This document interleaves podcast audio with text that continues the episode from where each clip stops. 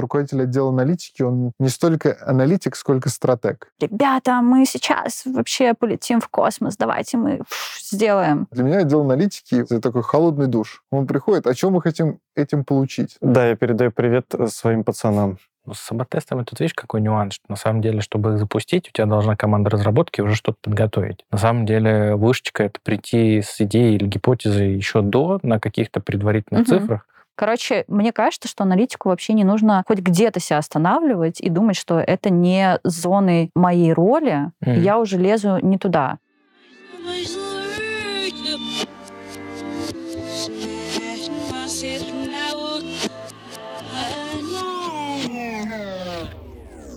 Вы, наверное, спросите, что за балаган здесь происходит.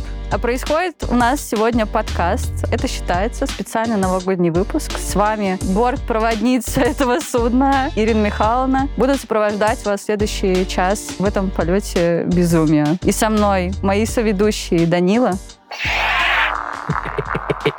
Всем привет. И Филипп. Вообще-то я Питер Паркер сегодня. Самый высокий из Питеров Паркеров. А в гостях у нас Дима Серегин, CEO Долями. Привет. Тема нашего сегодняшнего выпуска — как аналитика помогает бизнесу. Помогает ли? Чем помогает? Или не мешает? Дим, расскажи вообще а, о том, сколько у тебя аналитиков, общаешься ли ты с ними, есть у тебя какой-то с ними контакт, или они остаются только на уровне продуктов? И как ты вообще воспринимаешь, когда к тебе приходит аналитик с какими-то идеями? То есть, типа, не просто отчет, знаешь, когда тебе приносят цифры, а именно с какими-то рекомендациями. Много вопросов. Давай Мало попроб... ответов. Давай попробую сначала, наверное, накидать какую-то конструкцию, угу. чтобы слушатели могли понять вообще, о чем мы говорим. Во-первых, я не только SEO долями, также у меня входит и управление товарного кредитования, в мою сферу ответственности. На самом деле я еще занимаюсь различными монетизационными задачами нашей клиентской аудитории. А у нас три десятка аналитиков работает. Выделен отдельный отдел аналитики, непосредственно, uh-huh. который репортит мне. И в этом отделе аналитики у нас даже там в последнее время зарождаются новые направления. Например? Например, кросс-селл. То uh-huh. есть э, кросс-продажи других продуктов. Раньше это был сегмент бизнеса только товарного кредитования. Сейчас он выделился на все управление. У нас как бы аналитик, который занимался вот этим самым кросс-селлом, он теперь большой такой лидер кросс-продуктового направления. И у него есть и свои там технологи, и на source команды разработки, аналитики и так далее. В общем, аналитик вырос в такого, ну, можно сказать, продукта, но с большим аналитическим уклоном. Блин, я очень ржу с того, какие вы все серьезные сидите в этих костюмах, какие серьезные темы мы сейчас говорим. Это очень смешно. Те, кто нас слушает, явно не понимают, что происходит.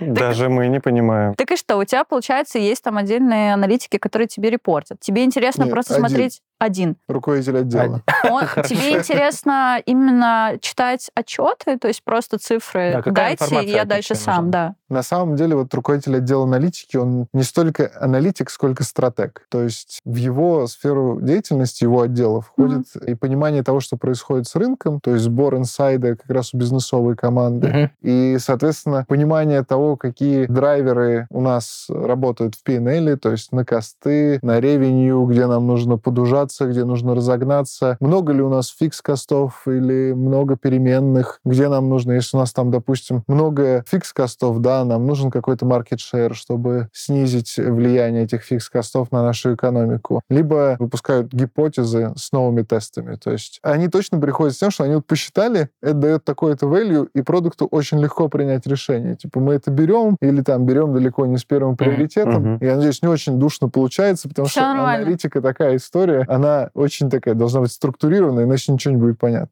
Но в итоге, если к тебе приходят аналитики и говорят, надо, не знаю, бизнес поменять, я вижу в цифрах, мы должны все изменить. Вот эта категория, она очень там растущая, много конкуренции, вообще классно, нам на то облетать. Мы очень открыты ко всем новым идеям. У меня, может быть, не всегда будет время на то, чтобы глубоко погрузиться в эту историю, но моя задача здесь скорее это выстроенный процесс. То есть у нас есть процесс, при котором mm. этот аналитик легко может собрать вообще всех необходимых ему mm. людей. Это продукты, это продажи, это айтишники, то есть может позвать сетевого как бы управления или даже сетевого департамента для того, чтобы презентовать свою идею, как-то ее почелленджить. Вот интересно, ты сказал, что ты как будто бы уже отвечаешь там за процессы больше, да? То есть у тебя более верхнеуровневая зона ответственности, понятно, да, по твоей роли. Рано или поздно мы все думаем, а куда расти дальше? Мгм. Да, и начинаем там уже смотреть, может быть, мы здесь этим людям всем помогли, может, нам надо выше именно по оргструктуре помогать там людям повыше. На высшем уровне не знаю, но вот на уровне управления бизнесом, на мой взгляд, есть два таких корневых направления. В первую очередь, как я рассказывал в случае с э, коллегой, который у нас стал лидером направления кросселла, да, это больше продуктовая такая функция. То есть он, наверное, больше ближе к продукт-менеджменту уже, чем к аналитике. И есть второй путь. Тоже у нас есть такой кейс. Это вот про того самого главу отдела аналитики, о котором я говорю, его зовут Вася. Вася вообще... Точно. Да-да, я поняла. Да, да, это он, да. Вот. Вася Точинов, он очень много дает дополнительного value. Именно как аналитик, как э, лидер, мастер профессии, он позволяет глубже заглянуть в бизнес. Например, такая сложная задача, как выбрать North Star метрику. Когда мы с командой запускали долями, первый BNPL был в России, на тот момент нам некуда было смотреть, кроме как на зарубежный опыт. А не всегда можно посадить зарубежный опыт да, на а, Наши реалии, да. на наши реалии, да. Первое, что мы тогда сделали, когда более-менее разобрались, мы пришли к Васе, к нашему лидеру аналитики, и рассказали про бизнес, чтобы он нам помог как бы понять, а на что нам обращать сейчас внимание, на чем фокусироваться, потому что у него такой широкий взгляд на формирование прайсинга, монетизацию, продуктовые метрики. У него уже есть большая насмотренность, он сразу начинает копать в корень. И вот Кайф. мы рассказали это Васе, Так. о том, что вот за рубежом это выглядит так. И мы говорим, наверное, надо растить там оборотку. GMV, там, TPV, неважно, как это назвать, просто оборот средств. Он говорит, нет, вот что надо растить. Если вы говорили про оборотку, да, то, наверное, вы думали, что, типа, если предлагать клиенту долями, то он будет увеличивать чек. Типа, он будет предпочитать более дорогие покупки. Наоборот, как будто бы, чтобы он дольше оставался и вовлекался, должна быть какая-то разумная сумма, не слишком огромная и не слишком маленькая. Потому что маленькая зачем? Ну, регулярность, Повторяю, наверное, повторяю. покупок. А, регулярность, наверное, ретеншн или проникновение. Да, но North Star метрикой с точки зрения Васи и потом с нашей это не выглядело. Но на самом деле мы еще не заметили такую вещь, бревна в глазу, скажем так. Это то, что риск сильно падает, когда клиент совершает больше частотных покупок. И тут нам как бы... Риск чего? Что не вернет деньги. Риск невозврата, да, да, да. Мне интересно про вас, друзья, дорогие мои соведущие. Как вы помогали своему бизнесу? И на каких уровнях у вас это получалось? Типа уровень, там, не знаю, продукта, CPO, SEO? Что было? Смотри, здесь как раз очень такая прямая связь. Чем выше ты в иерархии аналитиков, тем как бы выше ты общаешься А с как это на коллегами. джедайском будет? Не буду перефразировать, это я. На самом деле, ну, работаешь напрямую с SEO, он твой партнер, вы с ним общаетесь как раз вот, ну, хороший пример, да, вот, допустим, в городе сейчас у нас большой вопрос, а какую новую категорию мы могли бы открыть, какой новый сервис, где его искать, куда его как бы раскапывать. Это вопросы, которые тебе SEO задает. Да, вполне понятные вопросы, потому что ты берешь банковские транзакции, ты Мгм. собираешь все это по категориям и ищешь как раз инсайты в данных. Потом уже приносишь ему не просто Excel, где условно на разбирайся, а какой-то осмысленный вывод, что вот здесь кажется потенциально интересно, здесь там много игроков, большая конкуренция, четыре игрока составляют больше половины рынка, классно, они выросли в два раза относительно прошлого года, категория сама по себе такая интересная, тут частотность у клиентов очень высокая и еще высокий средний чек. Зашибись, очень много чего можно уже подчеркнуть из этого и предложить бизнесу конкретный продукт, куда можно зайти. Мгм. В частности, те же вот наши там новые продукты, которые мы вот запускаем, они сейчас в разработке, это нельзя называть пока еще на публику, но это то, что нашли аналитики. Они пришли с идеей, что, ну, блин, класс, это же довольно частотный сервис, почему бы его не интегрировать? И, в общем, с этого все рождается. Фил, меня- помогаешь ли ты не только прохожим на улице, добрый сосед? Ну, так как я согласен с Данилой, он сказал правильную вещь про то, что чем выше ты в иерархии аналитической, тем выше и твой партнер. Давай, какой инсайт самый сумасшедший ты принес своему продукту? Но у меня получилось, ну, это было достаточно давно, полгода назад, но в два раза у нас выросли продажи доп. услуг к авиабилетам. Ну, что придумал? Я придумал то, как поменять оформление заказов и билета. То есть именно типа интерфейс. Стимуляцию, да, к покупке доп. услуг. Гипотезу. Угу. Мы все придумываем гипотезы. Да, да. Просто аналитические гипотезы обычно имеют больше фактов под капотом. Но- Больше assumptions. Да, я полностью согласен, но там еще нюанс в том, что у нас, в принципе, пока еще молодой продукт, поэтому там есть где X2, X3 получить можно. Низкая база.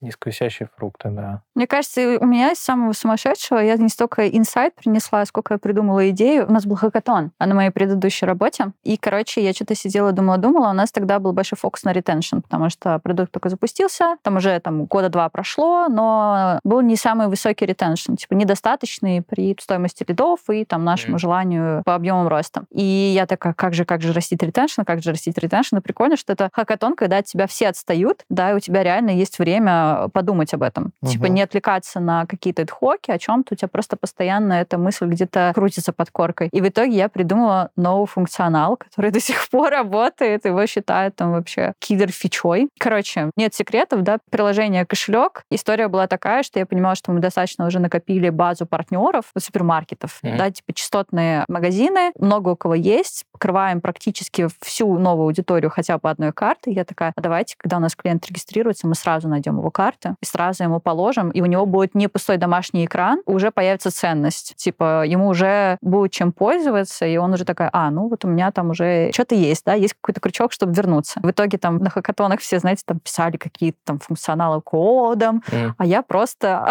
сделала презу, там что-то мы перерисовали экраны, там продумали какие-то юридические моменты, и все упаковала это в кейс и выиграла хакатон. Здорово. Класс. Вот, это было прикольно. И мне кажется, это самое такое яркое. Остальное, ну, какие-то АБ-тесты стандартные, как работа аналитика. Ну, С АБ-тестами тут видишь, какой нюанс, что на самом деле, чтобы их запустить, у тебя должна команда разработки уже что-то подготовить. Как правило, это какой-то второй экран или что-то в любом случае нужно доработать. И на самом деле вышечка — это прийти с идеей или гипотезой еще до на каких-то предварительных Мгм. цифрах. Понятно, что это невозможно проверить еще без там, того же АБ-теста, но если мы примерно понимаем, что это нам дает, куда Мгм. это нам может выстрелить, вполне разумно.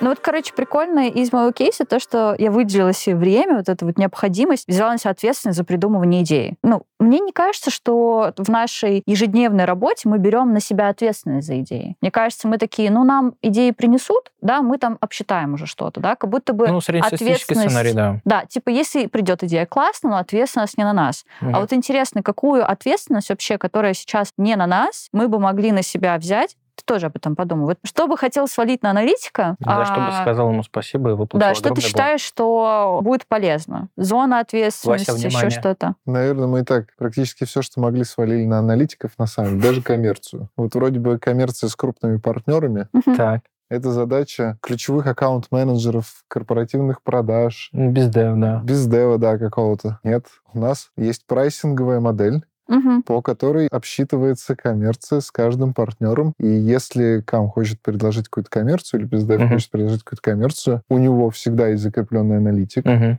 К которому он приходит, и вместе с ним по модели работает. В Мгм. каком бы бизнесе мы это ни делали, в B2B2C бизнесе всегда очень много математики, потому что Мгм. у тебя юнит-экономика, физика и... э, Партнера. и партнера, да-да-да. И Мгм. тебе нужно как бы всегда между двух, да, двух между огней. Да, А- тебе нужно классный продукт сделать для физика, но при этом тебе нужно и договориться с партнером, потому что если у тебя не будет много офферов B2B для физика, мгм. да, или ты не будешь иметь большое покрытие, у тебя, собственно, и физиков не будет. Соответственно, у тебя всегда все начинается с B2B продаж. И только потом появляются эти физики. Ну, все так и есть. Ну, Получается, у тебя есть какие-то аккаунт-менеджеры или там бездев, которые занимаются каким-то направлением. Наверное, поделено все это по каким-то Бизнесом, направлением. бизнесом направлениям, да. Ну, Да. то есть, наверное, есть там одежда, и там есть люди, которые занимаются брендами, например, Есть. BNPL, есть там POS, BNPL есть там онлайн, есть офлайн, POS есть онлайн, офлайн. И, соответственно, на каждом этом направлении, там в офлайне, в онлайне, да, там везде своя специфика. Мгм. Сегменты мы тоже начали развивать. У нас, например, появился авиасегмент. Мы стараемся развивать Мгм. fashion -сегмент, но это не так просто. Хотя авиасегмент, как вы наверняка знаете, да, особенно бортпроводницы, Путешествие вообще сложный бизнес. Да. Вот. И действительно там нужно понимать, потому что тот же купить билет, это не просто зайти и купить билет, как в магазине. Хотя Да. в магазине товар это не просто так купить. Но купить билет — это вызов кучи сервисов, кучи подрядчиков, сложных систем бронирования. Мы тоже бьем это на сегменты, но это сделать сложнее. Мгм. То есть работа с сегментами, погружение прямо в бизнес. У нас вот сейчас задача стать партнерами для бизнеса. То есть мы как раз у Кларны даже когда-то подчерпнули. Они рассказывают о том, что они приходят в бизнес с словами, что мы вам поможем развиться. Мгм. И тут нам приходится разбираться в каждом отдельном бизнесе. Вот Мгм. Чтобы реально помочь кому-то развиться, нужно Мгм. шарить за путешествия, за fashion, за электронику, в чем их особенности, в чем их проблемы. Вопрос. Вот ты руководишь аналитикой в городе. Какую бы зону ответственности ты бы хотел еще занять, которую ты считаешь, что будет классно для аналитика и полезно для бизнеса? Для себя и для своей команды. Мне нравится вот история Димы про то, что у них аналитика как сервис. Это как существующий продукт, который помогает вот как раз с ранжированиями, там, предиктивными метриками, с э, рекомендательными системами. Со всем этим как бы помогает аналитика. Собственно, что я строю у себя. Я хочу как раз собрать аналитиков, которые Мгм. бы могли и в техническую, и в бизнесовую часть, и в технической части мы хотим насаждать как можно больше различных умных решений, которые можно добавить в продукт. Умные решения, там, банальное ранжирование, оно дает, на самом деле,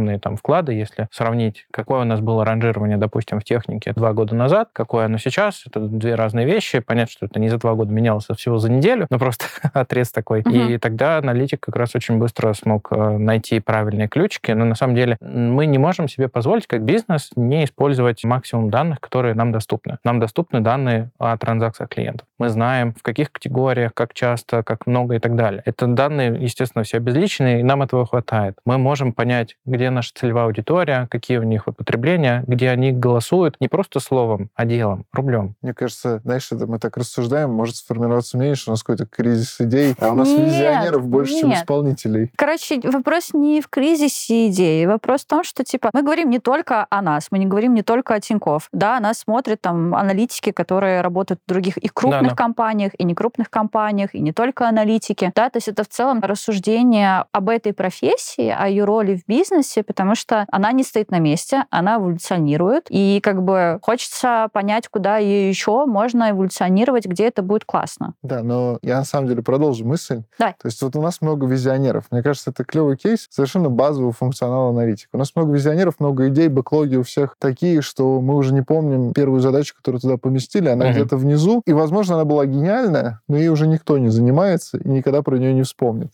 Мгм. Потому что ее поместили туда там год или два назад. Много продуктов, которые я видел, выглядит так. Потому что иногда я приходил с CPO какого-нибудь продукта, он мне говорит, мы это уже три года назад придумали. Я говорю, а где? Он Да. говорит, ну, я поищу там в 2002 году, вот, еще до основания, я Да-да. записал себе на листочке, на салфетке. Вот Еще обычно покажу. каждый новый сотрудник, который приходит, такой, слушайте, а давайте вот это сделаем. Он Да, да, да. «Ну, мы это уже три раза на страцессиях обсуждали, да, Да. где-то там в списке идей. А почему вы ее не выкинули или не стали делать? Вот на этот вопрос как раз обычно Кстати, аналитики вопрос. отвечают. да, Ну, приоритизация бэклога. Да. То есть аналитик первое, что вот всегда должен, мне кажется, участвовать в каком-то планировании, в стратегии, в зависимости от его уровня, Мгм. да. Если это какой-то базовый функционал продукта, ну, посадить туда джуна или джун плюс, да, пусть он задает вопросы, зачем это делать? Давайте посчитаем, вообще это нужно или не нужно. Потому что есть такие воодушевленные продукты, они приходят, ну это точно надо делать, Мгм. Я вам по телевизору видел. Ну вот это же, типа, это тоже функция и SEO, и вообще вот этих всех звезд-визионеров, да, о том, что, типа, ребята, мы сейчас вообще полетим в космос, давайте мы сделаем. Ну, скорее нет. Как будто бы у SEO подход такой. Надо ломать э, границы, нужно выходить за рамки, но формат не то, что мы там сейчас космолет построим, да, а как бы верить, что то, что наши текущие результаты, это лишь там начало. И мы Мгм. даже выросли там в X10 относительно там каких-то годов предыдущих, все равно это все фигня. Мы сейчас можем сделать прям реально классно, еще больше, еще лучше. И как раз, э, наверное, только приносите идеи. Для меня отдел аналитики, вот Вася частности, такой холодный душ. Он приходит, о чем мы хотим этим получить? Да. Да. Да, это правильный вопрос. Куда мы Главное. целимся, куда мы придем? Действительно ли нам нужно потратить столько А ты не ресурсов за прячешь такое боевье? какие-то идейки от аналитиков тогда? Чтобы они ни в коем случае Еще и тебя, с CTO, небось, тебя холодным душем не облили, да? Чтобы не подрезали твою идею. Я уверен, что у меня бывало такое. Такой, надо мимо аналитиков Да, да, да, что Этим фиг они меня будут дольше душить. Будут обзываться, да, говорить, что это не то. А ты прям хочешь. Да, Такой, ну я, ну может, ну чуть-чуть, мой продукт, ну, пожалуйста. У каждого, мне кажется, такое случалось. Это нужно сделать. Каждому продукту, каждому SEO. Для того, чтобы понять, что делать так не надо. Да, желательно обжечься по, по Да, дороге. Да, да. Фил, давай, про зону ответственности. Куда бы ты хотел расширить свою зону ответственности? На что бы ты хотел влиять того, чего у тебя сейчас нету? А у меня все есть. Меня слушают и прислушиваются. И любят. Да. Тебе повезло. И Значит, холят, можно и немножко жалеют. потратить этот ресурс. Да, я передаю привет э, своим пацанам. Пацаны, бро.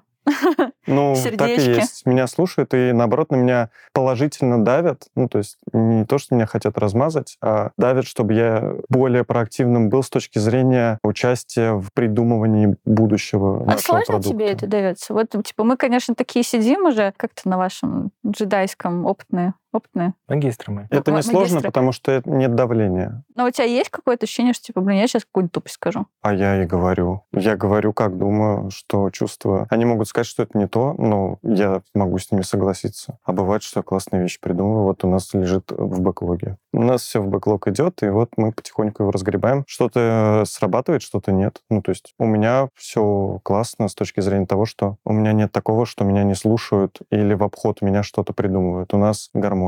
Тебе повезло. М, Гармонь. Еще раз привет, пацаны. Либо команда маленькая, либо тебе очень повезло. У нас маленькая команда, я еще э, молодой специалист. Дима, тут есть такое, что э, аналитику лучше убрать тормоза в плане каких-то идей, если даже что-то кажется ему очень глупое, все равно как бы пускай озвучивает, и это может быть очень полезно. Сложно сказать. Я То объясню, откуда ноги Индивидуальный подход, мне кажется, должен быть. Да, ну вообще мы уже тут давно убедились, что аналитики, они очень такие специфичные люди, и есть один маленький нюанс. Нам всем кажется, что мы ничего не знаем и мало в чем разбираемся. У нас есть у повального числа людей вот именно синдром самозванца. Возможно, такое встречается среди SEO и CPO и так далее. Вы умеете это как-то у себя взращивать и маскировать. Но если наши там страсти занятия — это там технические вещи, там покодить, в данных поковыряться, и вот именно развиваем в себе визионерство за цифрами, то у вас это уже больше какой-то именно за смыслами, за продуктом, за процессами. И это ну, несколько другие вертикали, и другие навыки. Поэтому нам как будто бы вот это вот синдром самозванца, он довольно существенно мешает. Есть такое подозрение. Все время слышу много вопросов. А мы не можем так. Ну, нам хочется что-то высказать, и поэтому... Да-да-да. Во-первых, синдром самозванца не всегда плохо. То есть ты точно, значит, занимаешься задачей, которая на чуть-чуть, как мне недавно Федя сказал, на уровень выше, чем ты вот сейчас можешь потянуть. И тебе нужно немножко как бы подтянуться, чтобы эту задачу решить. Тебе нужно что-то понять самому про себя, про команду, про продукт, и тогда ты ее решишь. Мгм. Отсюда, скорее всего, чаще всего возникает синдром самозванца. Блин, крутое сравнение. Не я придумал, сам недавно заходил к коллеге повыше уровнем, вот нашему senior VP, и услышал от него такое сравнение, что круто, когда задача, она чуть выше, чем ты, тебе нужно прям на уровень выше подняться и ее решить. Я прям запомнил, мне очень понравилось. Да, вообще топ. Да, круто. Ну вот я, кстати, на тему тоже расширения зоны ответственности. А Мне кажется, что аналитику нужно участвовать вообще с самого начала, с постановки целей. А те ли цели мы себе ставим? Да, А в том ли мы объеме их ставим? Потом, как эти цели потом расходятся на уже продуктовые команды, микрокоманды. Мгм. А правда ли эти показатели так влияют, как мы считаем, что они должны влиять? На ретро по итогу года, да, а что мы сделали? Нам это помогло, не помогло? Как это повлияло? Короче, мне кажется, что аналитику вообще не нужно хоть где-то себя останавливать и думать, что это не зоны моей роли, Мгм. я уже лезу не туда. Потому что даже наши просто качества какие-то, вот это критическое мышление, непредвзятость, да, определенная, душность моментами, да, что мы должны все-таки докопаться, и нас сложно заговорить. Да, мы все равно найдем путь какой-то мысли, да, и поймем, это логично, это ложится вообще в картину мира или нет. И мне кажется, что надо и самим показывать, что типа бизнесу, алло, ребята, мы готовы, мы хотим вот здесь еще, давайте мы вам поможем вот здесь. И бизнесу тоже давать здесь какое-то пространство и приглашать аналитиков участвовать в этом. Ну, то, что ты говоришь, да, в стратегии, да, только в стратегии не только только с точки зрения цифр, но и вообще. Для стратегии нужна определенная зрелость. То есть data-driven подход, он, безусловно, крут, но чем выше тебе уровень принятия решений, Мгм. тем больше абстракций, тем Да. меньше каких-то рецептов, Мгм. И тем выше ответственность. да. Вот это тоже вопрос к тому, что, типа, а где аналитик нужен, да? те- тем Потому что там больше... про- хуже а, душнилы. Потому что душнота, она как бы должна немножечко с каждым уровнем подотпускать. Должна Выветриваться. появляться какая-то вера. Гибкость. гибкость, вера, какие-то косвенные методологии. То есть Мгм. как мы можем понять, что нам туда нужно двигаться, мы точно не можем какую-то цифру посчитать, мы точно не можем какую-то сделать более-менее оцифрованную прикидку, но создать более четкое ощущение того, что нам туда надо пойти, можем. Так аналитик там нужен или достаточно, потому что, ну, кто обычно визионер? Визионер обычно какой-то фаундер бизнеса, да? И вот у него есть вот это представление, потому что он все равно, когда этот бизнес делал, он погружался в контекст настолько, чтобы понять, что да, реально туда стоит вкладывать силы, время, деньги. Да, и, возможно, он решит, что ему нужны просто цифры, потому что дальше, опять же, аналитики, они душнят, у них не хватает визионерства, Мгм. там еще что-то, они про чисто цифры, и как будто бы вот здесь тогда он говорит, отдайте мне просто репорт, Excel и так далее, я начну крутить это в моделях и прикидывать. А из этого вообще что-то может получиться или нет? Вот я когда спрашивала про то, где у нас остается аналитик, я вот это имела в виду. Типа, возможно, Аналитик выше не может надо. никогда не заканчиваться. Да, аналитиком ты можешь дойти до уровня SEO, аналитиком, до уровня CDO, CPO, куда хочешь. Это как раз, да, из какого теста сделан этот фаундер. Он может быть Или из какого из- теста сделан этот аналитик? Может аналитик дорасти до SEO? Может. Это редкие ситуации, но они бывают. Давайте расскажу. Вот э, я пришел в компанию Python-разработчиком, джуном. О, Через три месяца, видимо, я был не очень хорошим Python-разработчиком, меня попросили заняться больше бизнес-аналитикой и продуктовой аналитикой. У нас была маленькая команда, поэтому занимались всем Мы не подряд. знали, что ты из наших.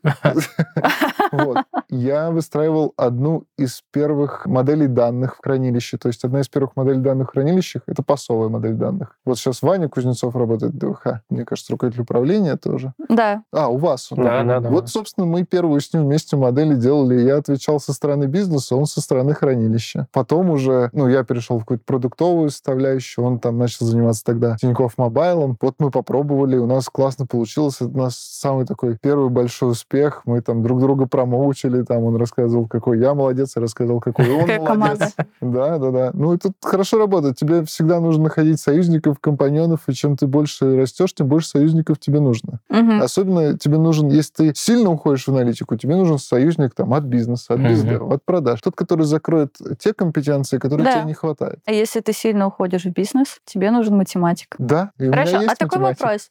А, окей, чтобы аналитики были вот эти проактивные, которые предлагают какие-то идеи, какие качества им нужны? Даже не про проактивность, а именно про визионерство. Да, есть такое качество, как бизнес acumen, да, такой Мгм. скилл. Очень абстрактный скилл про очень абстрактные вещи. Знаешь, мне кажется, тут качество, которое должно появиться, или это неправильно называть качеством, вот такая. Мы там со своим критичным мышлением привыкли все подвергать сомнению, рассчитывать там какие-то циферки, и вот все вот как бы основываясь на данных. Да? А иногда этого нет, и нужно идти условно на сделку с совестью. И окей, допустим, мы не можем это посчитать, но это нормально вот там в контексте бизнеса попробовать это сделать. И большинство аналитиков все-таки упираются в то, что они не могут отпустить. Ну как же так? Нет Можно цифры, мы не посчитать можем сделать. сценарии. Разные сценарии. А что будет, если... А, а не всегда это возможно. Понимаешь, тоже бывают разные ситуации, иногда это вообще невозможно. Я вот замечал, что как раз-таки аналитики до определенной поры как бы идут одинаково, но потом Мгм. те, кто могут условно где-то забить на какие-то правила, точность. правила приличия, на точность, да, где-то там условно в абстракцию уйти, совсем не математическую, а вот именно бизнесовую, там проще идет уже и общение с бизнесом и так далее, потому что мы вот не душним, получается, уже, а Мгм. доносим понятные вещи, потому что, опять же, не бывает такого, что вообще вот прям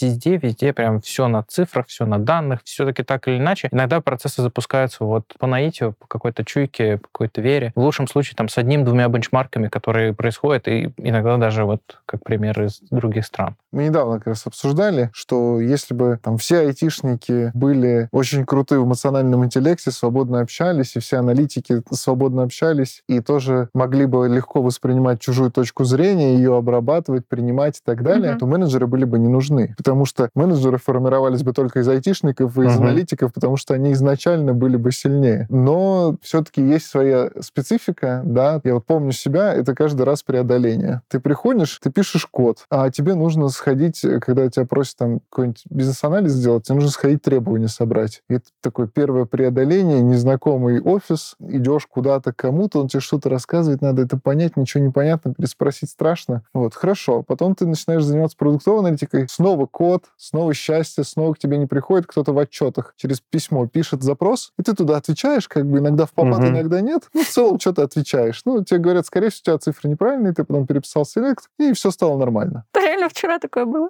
Да, да, да. А вот потом ты как бы думаешь, чем тебе дальше заниматься. А дальше тебе нужно с людьми общаться. С людьми вовне компании, внутри компании. И это такой очень сложный переход, очень да. неочевидный. Тебе нужно кому-то свои идеи продавать. Да. Что такое продавать идею, вообще непонятно, да? И вот этот вот квантовый скачок, на самом деле, совершают немногие. Кварки. Блин, я смотрю на тебя, только не говори этого. Я не знаю, чем про кварк. Это локальный мем. Локальными. Наверное, есть в каком-то предыдущем выпуске. И не в Во одном. многих, да.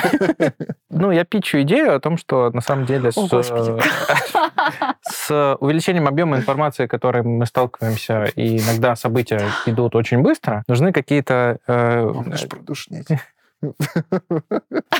Меня тут выгнали, я пошел, пока. Нет, нет, расскажи, мне интересно. А, Наверное, не только мне. Мы вернемся после рекламной паузы.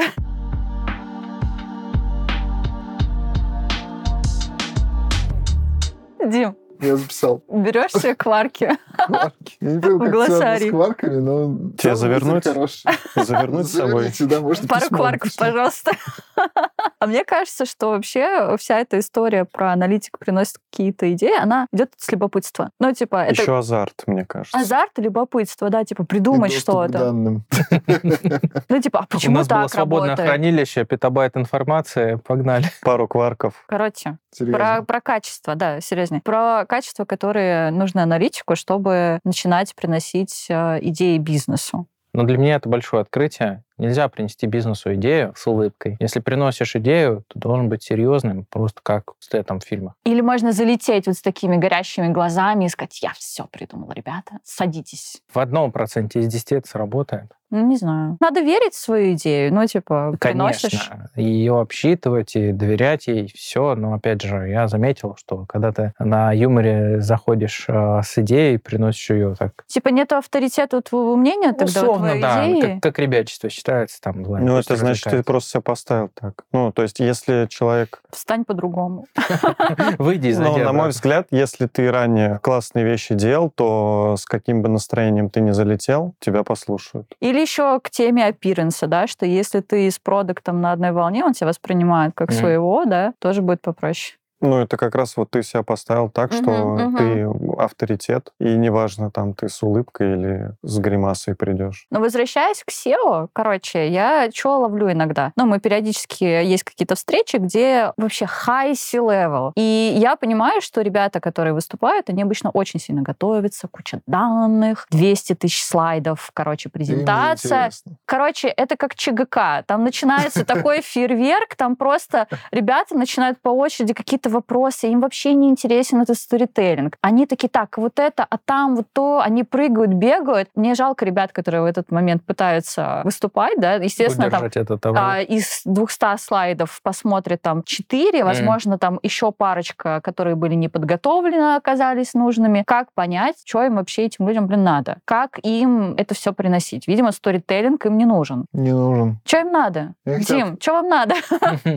Обычно, на самом деле, когда я на таких презентациях бываю, у меня вопрос альтернативный возникает. Чего тебе надо? Логично. А зачем, как бы, ты, Ты- пришла Мгм. на эту встречу, и что ты хочешь от окружающих? Затем показать и рассказать. Ну, если хочешь показать и рассказать, Ну, пытаешься показывать, Нет, я имею в рассказывать. виду, ну, человек приходит, рассказывает презентацию и показывает слайды. Я именно поэтому Да, говорю. Ты зачем чтобы пришел? они послушали просто? Ну, хорошо, там последний, или что? Последний кейс я слушала презентацию. Было бы тест, тестировали определенные вещи, которые Возможно, касались незаконные. сразу же там нескольких бизнес-линий. Мгм. И мы пришли рассказать про итоги этого теста тесты и что мы хотим предложить, да, какой вариант мы считаем там, типа, наиболее оптимальным. А конкретно там выступал чел из моей команды. Я сидела вообще там, болела за него, чтобы все было хорошо. И в итоге, как бы, они пытались вместе с продуктом сделать сторителлинг, типа, смотрите, тест был таким, Мгм. дизайнеры вот на этих, значит, э, клиентов, длился он столько, цель была такая, что мы дальше видим. И они пытаются прям по ходу вот видим вот такое влияние здесь, вот такое влияние на эту бизнес-линию и такое на третью. Им не дали сказать там и двух минут.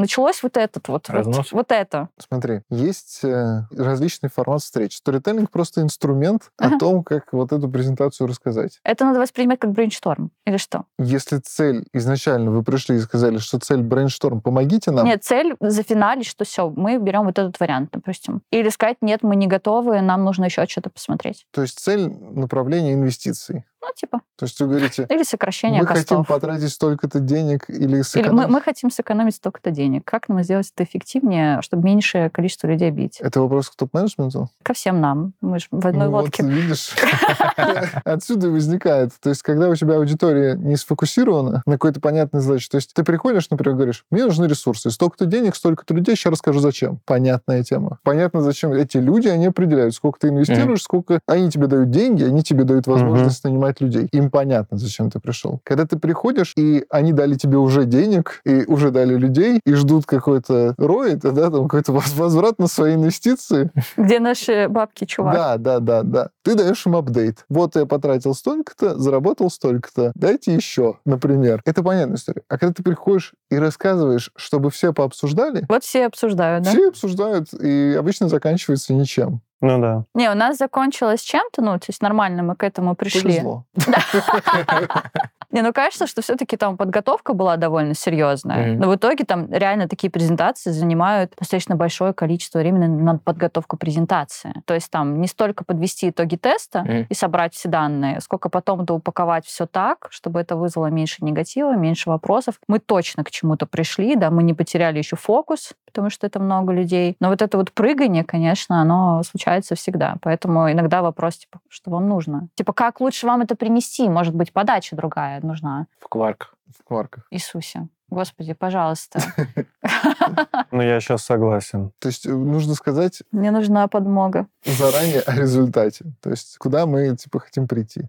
Вот скажи о результате. Ты же аналитик, ты понимаешь точку Б. Презентация — это рассказ о том, что мы сейчас в точке А, и вот этот путь, которым мы хотим прийти в точку Б. Если хочется понять, эффективный он или неэффективный, вряд ли это задача какой-то презентации на топ-менеджмент. Мгм. Это, скорее всего, задача продолжения работы Мгм. над этой презентацией. Тебе нужно зайти уже точечно к этим людям, со всеми с ними поговорить, кто является экспертами в этом вопросе, показать им, договориться. Иногда бывает, ты приходишь, собираешь большую встречу, потому что там задействованы два департамента из десяти, которые туда пригласила, и тебе на самом деле нужно было просто получить согласование этих департаментов, а так как ты им изначально не рассказала про материал, то они тебя топят. Потому что ты зачем-то на всех рассказываешь какую-то информацию, которая до них там не дошла. Так, если что, это была не я, и там все было хорошо. Открестилась сразу, понимаете? Нет, но это правда. То есть, если это касается не только там твоего направления, твоего департамента, твоего бизнеса и так далее, да покажи ты перед встречей всем презентацию, со всеми все утряси, а потом просто за хороший 15 хак. минут закрой все свои вопросы. Это, кстати, идеальный формат. Ты знаешь, кто будет на этой встрече, ты берешь одного, продаешь ему персонально всю тему, и он будет твоим лоббистом в Да. все выступление. Да. А если надо, чтобы кто-то совсем там SEO кивнул, ну, придется собрать их. Мне нравится, мне нравится эта тема. Слушай, мы вот бизнес-ревью города готовились месяца три. Ну, заранее, мы так сильно заранее сели. Пересобрали шаблон, пересобрали данные, мы покрутили их, там, смотрели, как это лучше визуализировать. Лично там подготовил, наверное, слайдов 10. Из всего у нас там вышло, ну, не очень много, кстати. Мы старались ужаться, и там получилось слайдов 30. Про всю бизнес-линию, что у нее было за полгода, это, ну, как бы прям совсем по мелочи. И очень все отлично прошло. Мы прям, чем больше готовились, мы несколько раз все пересобирали, и, естественно, у нас э, была вот такая поддержка, и было просто достаточно все это дело провести. Я ждал, что нас там будут просто, ну, ругать очень сильно допрашивать, но нет, оказалось, Не э, накварчали. на самом деле очень все понятно, когда ты приносишь понятные и подробные. Спасибо за совет, кстати. Надо действительно задаться вопросом, что... То есть надо бесплатно. заходить и сказать, ребят, мы, короче, хотим вот столько-то денег Да. еще на, на такой-то год, и это должен быть первый слайд. Сколько мы хотим, А сейчас мы покажем, почему. Да? Нет, ну Что тут, тут- тут- тут тоже есть очень Это важный тоже В я зависимости от цифр. Мне кажется, от цифры зависит то, Да. когда это показывать. Потому что если ты показываешь, мне нужно 5 кварков, то тебе скажут, ага, спасибо. Один Тебя не будут слушать, да, скорее всего. В зависимости от цифры. Так и есть. Аналогия. Аналитические записки. Когда пишет аналитик результат по какому-то исследованию, ну, мы, допустим, фокусируемся на каком-то там сегменте бизнеса, работаем с ретеншеном, проводим исследования, считаем метрики и так далее. И что мы сделали первым делом, когда там фиксировали у себя шаблон? Первое, что пишет аналитик, по сути, это всегда ключевые выводы, чтобы лицо, принимающее решение, мог зайти, прочитать коротко, о чем здесь, а дальше уже он выкупает эти аргументы или не выкупает. Если не выкупает, то читает дальше, а что ему будет доказывать? Правильность каждого из этих вот э, терминов, которые мы там привели.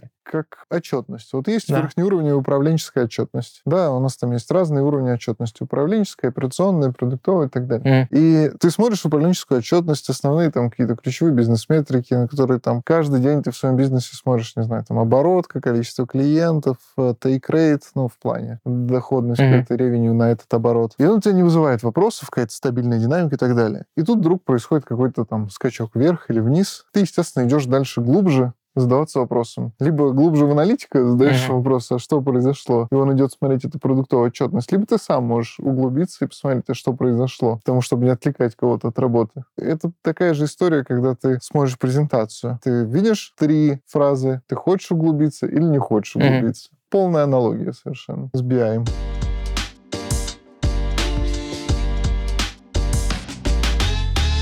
Что бы вы вообще пожелали, посоветовали тем аналитикам, которые хотят быть вот таким человеком, который приносит рекомендации и рассказывает бизнесу, куда еще можно расти, но пока что-то им мешает? Не Или э, ссать. не знаю. Не с- Не ссыте, ребят. Может, выделить отдельное время под это. Ну, оно, может- как правило, есть. Ты же занимаешься исследованием. На самом деле, твои 95% времени, которые ты занимался данными, они очень сильно зависят от тех 5%, которые ты посвятил тому, чтобы донести информацию, которую Смотри ты... сейчас на Филиппа, я уже так давно не занималась никакими исследованиями. Да, нормально все. Все будет хорошо. Короче, last line на языки, как у нас говорит Вова, действительно очень важно правильно доносить информацию. Как правильно? Ну, в общем-то, вы пробуете, не стесняйтесь. У вас что-то не получится, делайте из этого выводы. Это самое простое. И важно еще стараться, вот неважно, нет идеи, идей там 100 миллионов там и так далее, 5 пунктов после каждого исследования написать, что сделать. Пускай это даже может быть бред, пускай продукт посмеется, когда будет это читать, но зато вы поймете, как бы, где границы. То есть нужно обстукиваться, как в пинг-понге. Ты просто не чувствуешь преград и летишь дальше. Мне кажется, очень важно много-много-много задавать вопросов. Типа, для чего это, Это, не в только... начале. Знаешь, короче, это не только для того, чтобы докопаться, а правильно ли поставлена задача, Мгм. а докопаться, типа, а как ты мыслишь? Да. Человек, который делает этот продукт. У тебя какая логика? Ну. Ты потом что с этим будешь делать? То есть это не только для того, чтобы ты мог правильнее сделать Мгм. эту задачу, но и чтобы понимать, как бы вот поставить себя на место этого человека и понять вообще, а что там дальше. И потом обязательно, если ты эту задачу отдаешь, års. Даже если у тебя нету никаких идей, ноль вообще, Мгм. обязательно спрашивать, типа, и что ты будешь с этим делать? Ну, расскажи мне, Мгм. потому что я хочу понимать, я тоже часть этого продукта, Мгм. часть этого бизнеса, мне хочется в этом развиваться. А возможно, там какой-то бизнес будет считать, что это просто там трата времени аналитика, и пускай аналитик сидит себе и что-то посчитывает. Пожалуйста, не делайте так. Аналитику важно понимать, как мыслит э, его, можно сказать, бизнес-партнер, да, потому что, ну, это, по сути, вот этим и является. И иногда просто сидеть на всяких там митингах, брейнштормах, синхронизациях, даже если нечего сказать, просто слушать. Слушать и понимать, какие мысли, какой ход идет Мгм. этих мыслей, где он мог бы помочь в этот момент данными. Скорее Мгм. всего, в какой-то момент он начнет помогать. Такой, а, вообще-то вы сейчас там не туда зашли, потому что данные вот такие. Да? Мгм. У аналитика все равно есть насмотренность на Да, цифры. да, он да. постоянно смотрит в эти цифры, в дашборды, знает все исследования, примерно понимает, о чем речь. И, короче, в какой-то момент это начнет просто приносить очень много пользы и так качать. И качать себя обязательно не только в аналитике, но и в контексте, в котором ты работаешь. Работаешь ты с маркетингом, прокачивайся в Мгм. маркетинге. Работаешь ты с продуктом, смотри там, что делают продукты, с чем они выступают там на конференциях где-то еще, какие там статьи они читают, и смотри на другие продукты, да, конкурентные, а какие там сейчас практики. Интересно, а почему они это сделали? Такой увидел новую фичу, а потом она пропала. Такой, ага, АБ-тест на них показал плохие результаты, да, значит, она не залетела. Ну, короче, надо расширять свой кругозор и понимать, что у нас это прикладная профессия. Да. Да. Надо прикладываться, ребят.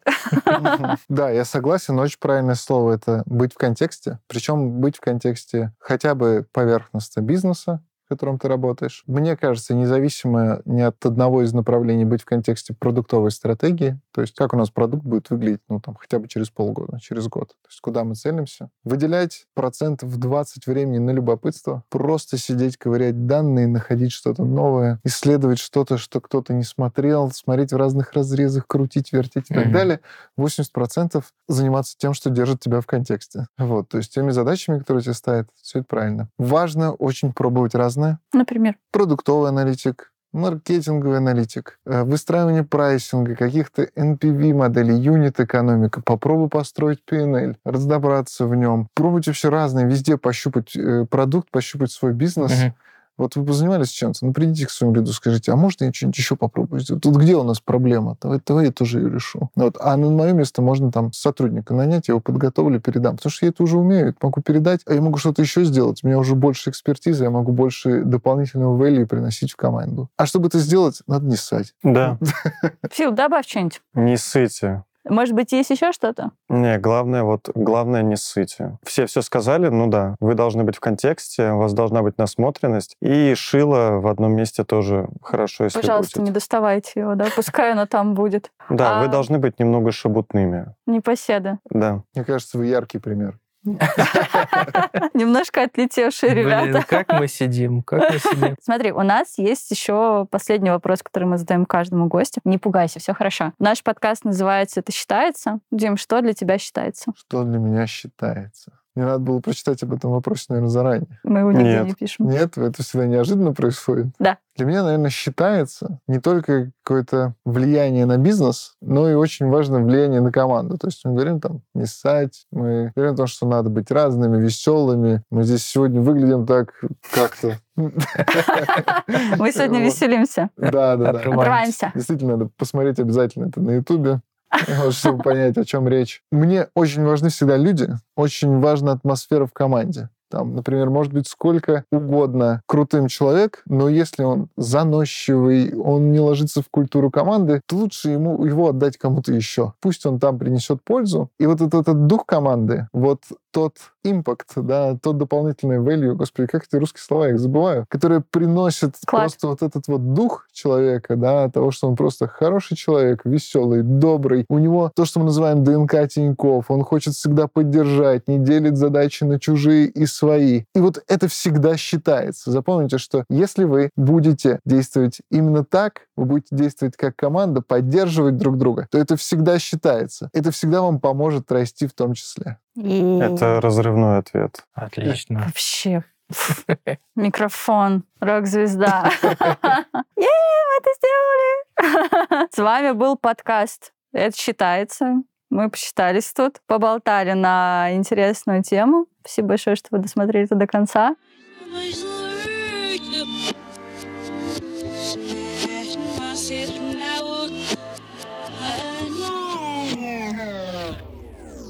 Больше выпусков нашего подкаста на различных подкаст-платформах. Яндекс Музыка, Apple Music. Можете найти нас на подкаст.ру. Смотрите нас на YouTube, оставляйте свои комментарии, ставьте лайки, подписывайтесь. Еще увидимся. С вами была Ира. Данила. Питер Паркер. И Дима, с наступающим! Да Е! пребудет с вами сила.